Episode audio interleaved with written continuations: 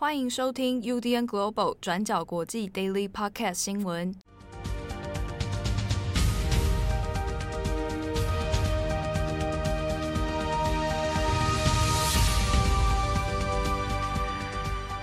Hello，大家好，欢迎收听 UDN Global 转角国际 Daily Podcast 新闻。我是编辑七号，我是郑龙。今天是二零二一年十一月八号，星期一。今天气温开始骤降，大家要注意保暖。好的，今天星期一，我们来帮大家更新几则重大的国际新闻。首先，第一条，我们来看一下伊拉克。伊拉克在十一月七日，也就是星期天的早上清晨两点三十分左右，又发生一起重大的刺杀事件哦。那伊拉克的现任总理哈德米，他在巴格达绿区的总理官邸，周日清晨突然遭到三架不明的无人机攻击。那这三架无人机在闯入绿区，呃，无受阻，然后直接冲总理官邸的过程中，有两架无人机被就是总理卫队发现，然后并击落。但最后一架就是持有炸弹的无人机哦，还是直冲了总统官邸的，就是他的住所，在官邸里面爆炸，那造成就是包括总理本人在内至少九人受伤了。消息传出来之后，其实，在第一时间，伊拉克的总理府、总理发言人以及就是中央政府的各部会机关，其实都在第一时间证明了说，伊拉克总理哈德米其实并没有就是受到重创，他就传出说，只有他的左手有遭遇到了比较轻微的受伤，但本人性命安全是无虞的哦。那一开始大家都以为是说，就是可能是近期伊拉克在十月大选之后，国内政治开始变得比较有点紧张，所以。传出是说，呃，总理官邸是遭到火箭弹的攻击，但后来发现是无人机之后，而且无人机是在就是绿区防空系统，就是的那个陆基方阵快炮的雷达完全没有启动的状况之下，就直接冲到就是最深处，然后防御最森严的总理官邸发动攻击。这个消息其实让伊拉克各界都相当的震撼。包括美国总统拜登在内，周日其实也都紧急联络上了，就是伊拉克总理哈德米呢。哈德米他也在这礼拜天的傍晚主动的这召开的真人记者会，向世界证明，然后向这伊拉克国民证明说啊，他其实是毫发无伤，虽然他左手有伤啊，但基本上就是很幸运的躲过这场恐怖攻击的刺杀事件。那截至目前为止，其实并没有就是。各个恐怖组织或者是伊拉克的民兵政党都没有人出面坦承这个犯行。可是哈德米在记者会上其实也有公开的说，就是他知道就是发起行动的这个幕后的黑手是谁，那他们也会尽全力的来追气气凶，把这个幕幕后真凶给揪出来。但同时他也特别的呼吁，就是伊拉克的民众还有各地的就是政党政。军民百姓啊，就是好好的先冷静一下，先喘口气，先不要对于就是这起刺杀总理的未遂行动有太多的一个动静哦。这主要是因为伊拉克从十月的中呃国国会大选之后，其实国内政治陷入了蛮大的重整跟洗牌冲击。那主要是来自于二零一八年，因为当时反 ISIS 战争呃成功。那成功收复摩苏尔啊，打败 ISIS 之后的一系列大捷，而在当时上台的几个亲伊朗系的什叶派民兵政党，在这一次二零二一年的国会大选里面，都遭遇了各自大幅度的惨败。那虽然说就是也有几个像是，比如说前总理马利克等等，就是也是跟伊朗关系相对要好的一些名人政党，其实在这次的选举里面虽然也有提升哦，可是。以亲伊朗系民兵为主的大规模重挫，其实让伊拉克的整体政治局势变得有点动荡。那对于这些民兵组织来讲，就是这次的选举是一个充满了舞弊跟不公平的选举，所以他们在十一月五日其实也有串联上街，那甚至要围攻绿区，要总理呃哈哈德米出来跟大家交代负责。结果谁知道在绿区的就是。整个示威过程之中，这些民兵组织跟伊拉克政府军爆发了枪战，那至少有一名就是民兵示威者在这个冲突中就是死亡了。所以在礼拜六的时候，也就是自杀攻击的前一天，就是伊拉克的许多政党团体都要求总理应该出来下台负责，或者是说就是威胁他说，那如果他对这个舞弊的选举迟迟不作为的话，那就。表示说呢，接下来我们就要用以暴制暴、以血还血的方式来肃清政坛。那谁知道，就过几小时之后，总理府就遭到这个无人机的攻击。那这个伊拉克，这伊拉克的现任总理哈德米，他其实是二零二零年六月上台的一个算是技术型的官僚吧。他过去其实常年担当的是伊拉克的国家情报局局长。在二零二零年六月的时候，就是受总统之命，然后以就是独立无所属的身份，然后担当伊拉克总理。那当时之所以会推派他出来担当就是独立总理的原因，是因为就是在。伊拉克政坛的这种所谓派系的权力斗争里面，就是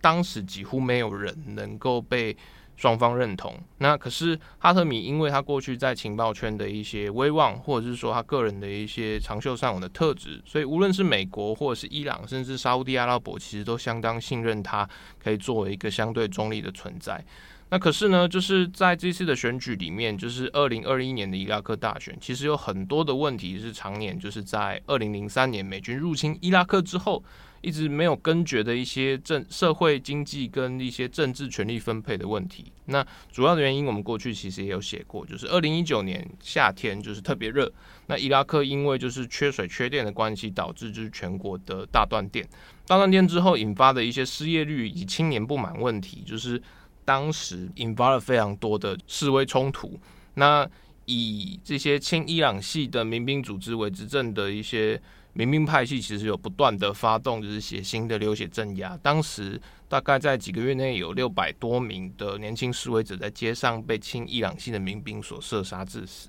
所以这当时种下的一些呃，算是国仇家恨，其实大大刺激了就是新一代伊拉克人对于伊拉克民族主义的一个重新认同，在过去其实大家都会觉得说，就是呃，伊拉克战争就是会因为跟美军，然后或跟海珊有一些对等的一些牵连、千丝万缕的勾结关系。可是，在就是后来，就是新一代可能现在可能十八多岁的伊拉克年轻人之中，他们都是大多是从二零零三年伊拉克战争之后成长起来的世代，对他们来讲就是。美军的印象可能相对越来越淡，那对于伊朗在伊拉克政治之中的一些政经操弄或者是政经的一些介入，他们的反感越来越深。所以从二零一九年开始，就是整个政坛的情绪就对于伊朗长期借由就是这个伊拉海珊垮台之后真空而影响伊拉克的这个呃战略操作开始有一些反扑。那这次针对就是现任总理哈德米的这个刺杀案，其实也把。外界也把就是所有的矛头就指向说，那是不是伊朗的革命卫队又在从中搞鬼？因为在刺杀案发生的几小时之后，革命卫队著名的圣城军的指挥官贾尼将军就降落巴格达，并跟就是这些亲伊朗民兵派系的首脑开始有一些密会会谈。那具具体来讲，会谈到底是什么，可能不太清楚。但这个安排跟这个刺杀案的一个巧合时间，也让就是伊朗方面变得有点骑虎难下。不过截至礼拜一为止，就是包括这些民兵领袖啊，或者是德黑兰政府，其实都有强调说，就是这个攻击事件哦，我们现在还不知道真相到底是什么。它也有可能是就是恐怖分子的刺杀，也有可能是政治的阴谋，甚至也有可能是总呃总理哈德米本人的自导自演。因为很多真相不一定，所以现在大家不要妄自猜测哦。那同时，他们也认为说，那现在这个这个调查我们要继续尊重和持续，但同时对对于这个十月大选这个舞弊或者是不公平的地方，那也警告就是哈德米不要因为这种就是烈士秀或者是英雄生还秀的这个形象来模糊焦点。好，那下一则我们再来看一下中国。今天十一月八号，那也是中国的六中全会哦，从今天开始在北京开始正式举行，那会一路到十一月十一号。这边稍微跟大家讲一下六中全会。其实我们过去在 Daily 里面有大概两三次都跟大家提过这一次的这个会议哦，它事前的这种政治意图哦，政治氛围其实是相对比较敏感的。那所谓六中全会，它指的是。中国共产党里面的中央政治委员会的全体会议，那它是第六次，哈，所以是六中全会。那以届数来说的话，它是第十九届。啊，这边跟大家稍微讲一下，就是它并不是每一年一届哦。这个第十九届就是先前的十九大之后，那确认了新的一批所谓的领导集团，哈，所以呃，六中全会这个部分十九届的会议呢，它第一中，哈，第一次的全体会议是从二零一七年的时候开始，然后。它会隔年隔年的再举办，那到今年二零二一年，它是第六次会议哦。通常来说，在年末的时候，这个时间点的这个所谓六中全会呢，它在政治意义上面会有一个总结过去几年当中的一些政治成果，然后会在下一年的时候，也就是比如说以这次来说，明年二零二二年就要面临到二十大的换届了，所以它这一个六中全会呢，就会在这个时间点上扮演一个承先启后的角色哦。那通常会有一个，诶，如果就官方的话来说，就是要如何展望未来。那接下来的领导集团的人事安排，会就会变成一个重点哦。那我们举例上来讲，上一次二零一六年的第十八届六中全会，当时呢，会议上面就确定了以习近平为个人核心的领导集团啊。所以通常在六中全会这个时间点，都会有一些蛮重大的历史性的。这个宣布，那这一次的十九届六中全会呢，那外界大家其实也都有公开都知道，在这个会议上面会公开所谓的中国共产党史上的第三份历史决议案。这个历史决议案其实是一个呃中共针对自己啊，中国共产党成立以来，然后到所谓中国政府成立以后，那这一长串的统治期间，他们要做出一个历史解释啊，那如何去评价中共的？这个历史统治啊，等等哦，那这一个决议案之所以会被大家看中，原因是因为可能会在这个决议案当中来解释或者来找出一些话语，来让习近平可以在明年二零二二年的时候啊，要不要来继续做第二十届的这个领导人啊？那这个就会变成一个指标，所以呢，有可能会在十一月十一号的时候，那这个决议案出现，那。可能有些内文中有些蛛丝马迹，就铺路了明年二零二二年习近平到底会不会继续续任的这个线索。好，那今天开始呢，那这个中共的这个整个中央委员、全体委员大概有三百六十多名，那也都在这个陆续前往到北京哦。那北京刚好昨天开始也下雪了，那这个舆论里面都会说现在是属于比较提早下雪啊。好，那所以在气候上面。哎，现在进入一个这个白雪皑皑的这种状态哦。好，那这个是六中全会的一个情况。那与此同时呢，今天十月八号的时候，在日本倒是有一个蛮有趣的内阁人事案哦。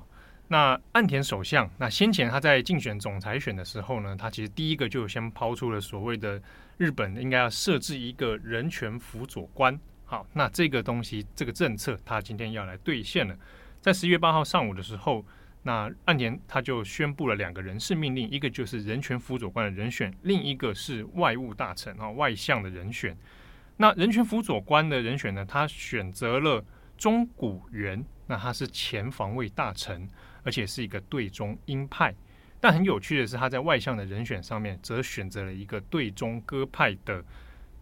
林方正。好，那这两个人呢，其实在以派阀来说，都是岸田的红池会的人选哦。那尤其是这个外相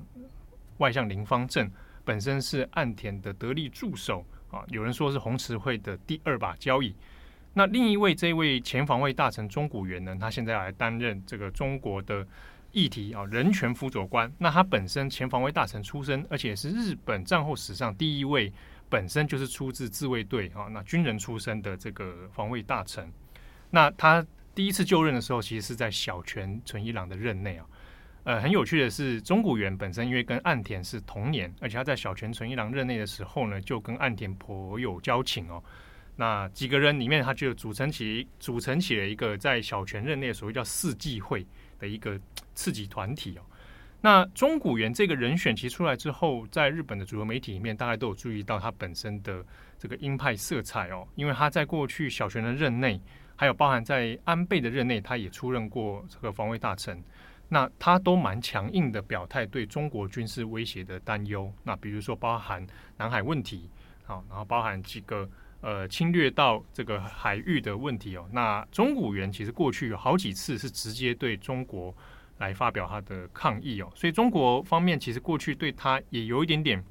呃呃有点意见。那这一次他的人选上任呢，那有点被当作是岸田政权里面的一个表态。另一个比较有趣的是。中谷元本身其实在呃卸任防卫大臣之后，那他是在整个日本政坛里面担任所谓的跨党派人权议题联盟的一个会长，好，那他就找了很多诶不同党派的议员，众以众议员为主，那组成一个这样的以人权议题关怀为中心的一个这个团体。那中间他就有多次呢，针对新疆议题、香港问题、台湾问题，然后来对中国呢发表抗议哦。那大家会好奇是这个所谓人权辅佐官到底具体他能够发挥多少作用，还是说只是一个政治表态而已？那在这一次的人事命令出来之后呢，内阁倒是有发布了一个未来政策的可能走向，就是等中国元上任以后，可能会推动一个要来在国内来来立法啊，就所谓的人权问题制裁法，就是当如果有发生诶有特定国家出现这样的人权问题的时候呢，那日本有一套国内的法律可以来实行政治或者经济上的制裁。好，那这个是两边的。这个人事命令哦，那另一方面，外务相的部分，林方正，他会被说是日本的对中友善派。哦，那因为过去里面，诶，在日本的相处，日本与中国的议题相处上面，主张的是日中友好。那本身呢，也是所谓日本跨党派日中友好联盟的一个成员哦。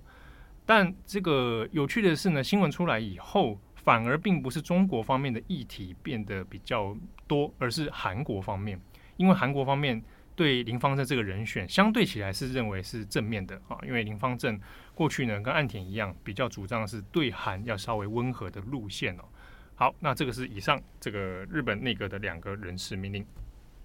那除了在就是国际的重要大事之外，我们这边也跟重新跟大家更新一下周末发生在美国德州休斯顿的呃 Travis Scott 的演唱会的踩踏悲剧哦。那 Travis Scott 是美国新一代的，就是呃饶舌天王，说唱的新一代的一个巨星啊。那那除了就是他自己的呃新的专辑叫 Astroworld 的表现非常好之外，他其实在场外啊也跟就是非常有名的那个珍娜家族呃 Kylie Jenner。那可是这个悲剧发生在就是上个礼拜五十一月五日，那他是在德州呃休斯顿的这个演唱会会场哦，他叫 NRG Park。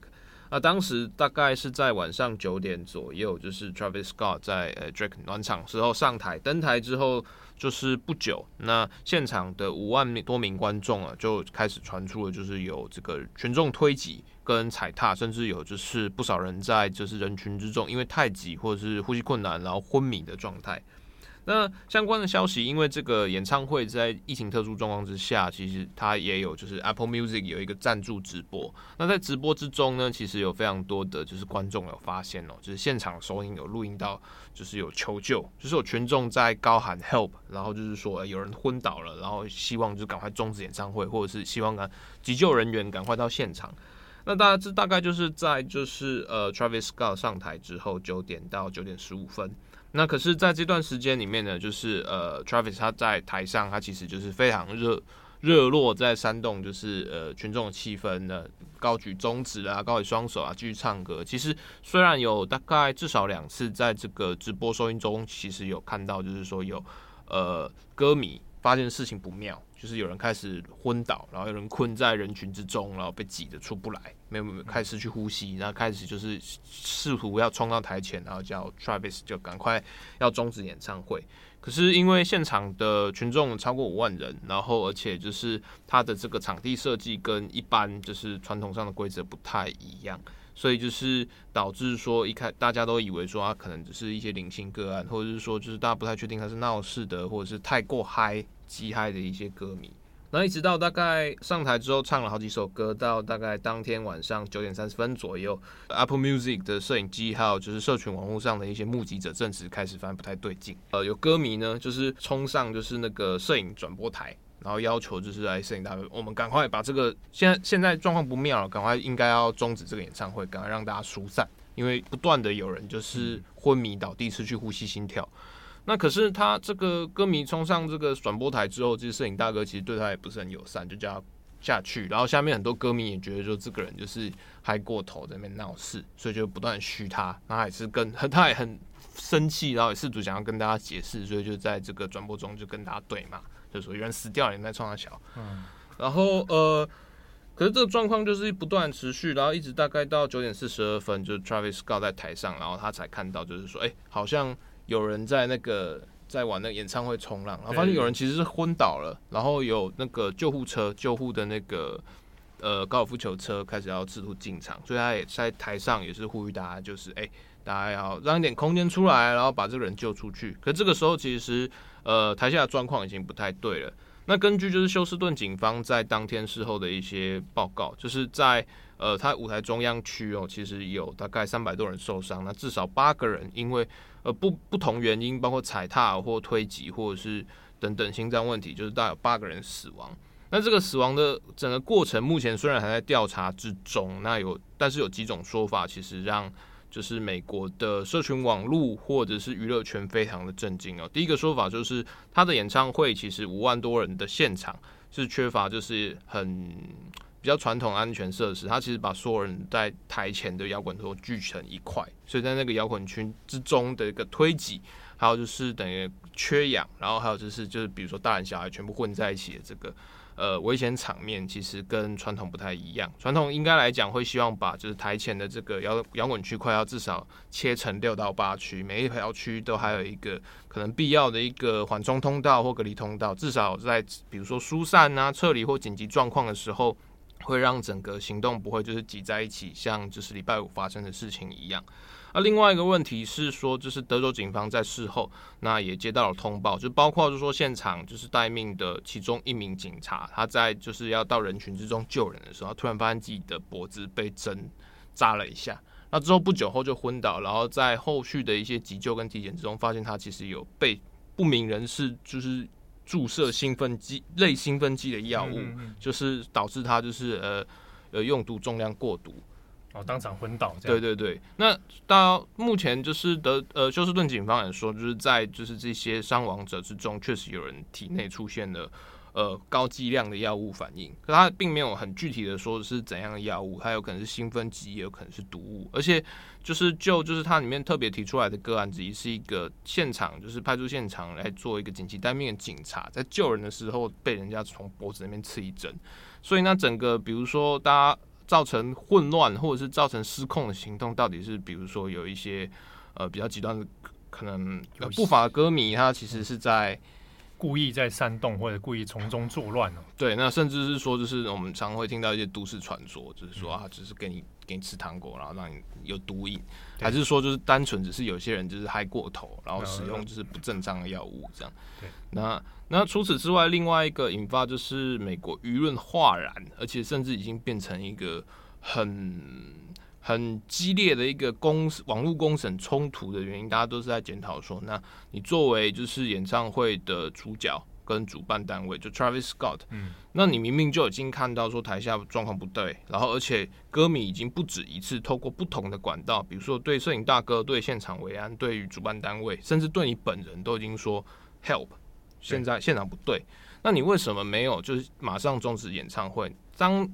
你的可能舞台下方就大家正在被踩死，大家失去呼吸、心跳，正在拼命急救的同时，你还是继续叫大家就是双手举起来、跳起来，继续推挤。那作为就是歌手或者是后场的人呢，你 Travis Scott 在这个活动里面责责任到底是怎样？比较一些极端，或者是比较是一些情绪比较激动的一些美国网友都会认认为说啊，这个当天的那个现场要透过就是 Apple Music 的全球转播，那看起来就很像一个就是超级的，就是末世邪教大会。你是他甚至有比较极端，就是说，那你是不是把这些歌迷的性命，你自己的那种未成年歌迷性命拿来血祭啊？讲得非常之难听。但同时就是 Travis Scott。他的未婚妻就是 Jenna，他当时当天只在呃演唱会的时候，他其实有上传一个 Instagram 的 Story，然后里面就是说有救护车到现场，可后来发现事情出事，就是现场死了至少八个人之后，这段影片他就把它删掉。那这段影片也被很多网友拿出来讨论，就是说，那你包括你现场的 VIP，你现场所有人都知道说你台下观众出事了，现场五万多人，而且不断至少三百多人就是有受伤、出事、踩踏。但是也有音乐从业人员，或者是说，就是美国的主办单位，他们也有在说，就是为 Travis Scott 在辩护。他的说法是说，就是包括像是这些，比如说演唱会的场地布置啊，或者是演唱会的周边的维安，其实当天的状况是人力应该算是够的。就是大家包括说他现场自己自聘的保全人员，以及就是跟休斯地休斯顿地方警察局协调来的一些维安警察，现场大概有一千三百到一千五百名的。的支援的维安部队，他们可以来提供就是第一时间的 first aid。可是那在照常理状况来讲，这应该是足够。但问题看起来是可能，比如说在疏散啊，或者是整个路线布置上面有一些没有经验，或者是沟通不良。那于此之外，就是大家现在在检讨，就是说呢，你为什么不安安心一点，就把就是照常态来讲，把这个摇滚区隔成六到八区，而不是把它全部挤在一起。那大家也在讨论说中间的一些问题跟旧者，甚至是说你在场地演唱会主办之前，你的这个场地安检，你地方的审核责任到底有没有关过关？到底说你的疏散计划是在哪里？那同时，至于就是 Travis Scott 本人，其实也有很多就是呃专业。专业的业内人士在为他来做一些换甲，就是包括说，就是在现场那个状况之下，其实你很难要求就是台上带着就是专业人，就是专心表演的人去来 hold 住全场。他虽然好像看到你，可是对他来讲，就是那个距离其实是很难做一个很及时的判断。而且同时在当时，其实呃事件高峰的时候，台下群众已经开始出现了局部恐慌，这是踩大的现象。那如果你在这个时候突然之间让整个活动停止，就是你突然片面的以歌手为中心来直接决定砍掉的话，那可能反而会让现场更更现恐慌，大家会不知道发生什么事情，然后大家会不知道说该听谁安排。所以问题应该是在比如说台后幕后的这个主办单位，或者是到底有没有给他足够资讯或指令来，就是请求这个歌手来协助这个整个疏散啊，或停止演唱会这个东西。应该说他只是其中的一个配合者，但是你要求他来做，就是这些呃现场指挥，甚至救人的指导，对任何人来说，这个真真的是有点不可承受之压力。对啊，而且尤其以演出者本身来说，他在演出状态的时候，你很难要求他每一件事情都在理性判断。他甚至眼睛看到的画面，可能大家看起来是踩踏或恐慌，他可能瞬间以为那个是正在大家正在嗨。对。那都很多事情都只是在一瞬间之内，所以其实很难要求就是表演者真的让他所有责任都在他身上，或者百分之百理性的来观察这一切啊。对，那呃，不过这件事情其实也有让大家美国非常多的讨论，因为今天的问题在于说，他可能是他有可能是单纯的场地设计不良，或者是维安规划不良所导致的一个挤压、推挤跟踩踏，但同时假设像是我们之前。呃，前几年在拉斯维加斯曾经有一个枪枪击事件，那个时候的状况就比现在严重很多。那包括就是说，在这个乡村音乐节现场出现的，就是呃持重武装的火力枪手，甚至就是对着台下的群众有那种重机枪扫射。那在这种状况之下，更极端的状况也曾发生过。那演唱会那种群聚的。呃，比如说应变啊、疏散救急，那你如何要避免就是群众的恐慌导致的失控踩踏或者是推挤导致第二次的冲击？其实对于就是美国的或者是全世界的这种大型活动的主办单位，其实都是一个非常认真而且严肃，不能说只哦这个只会在美国发生的一个重要的安全课题。好，那感谢大家的收听，我是编辑七号，我是志龙，我们下次见，拜拜。感谢你的收听。如果想知道更多资讯，请上网搜寻 UDN Global 转角国际。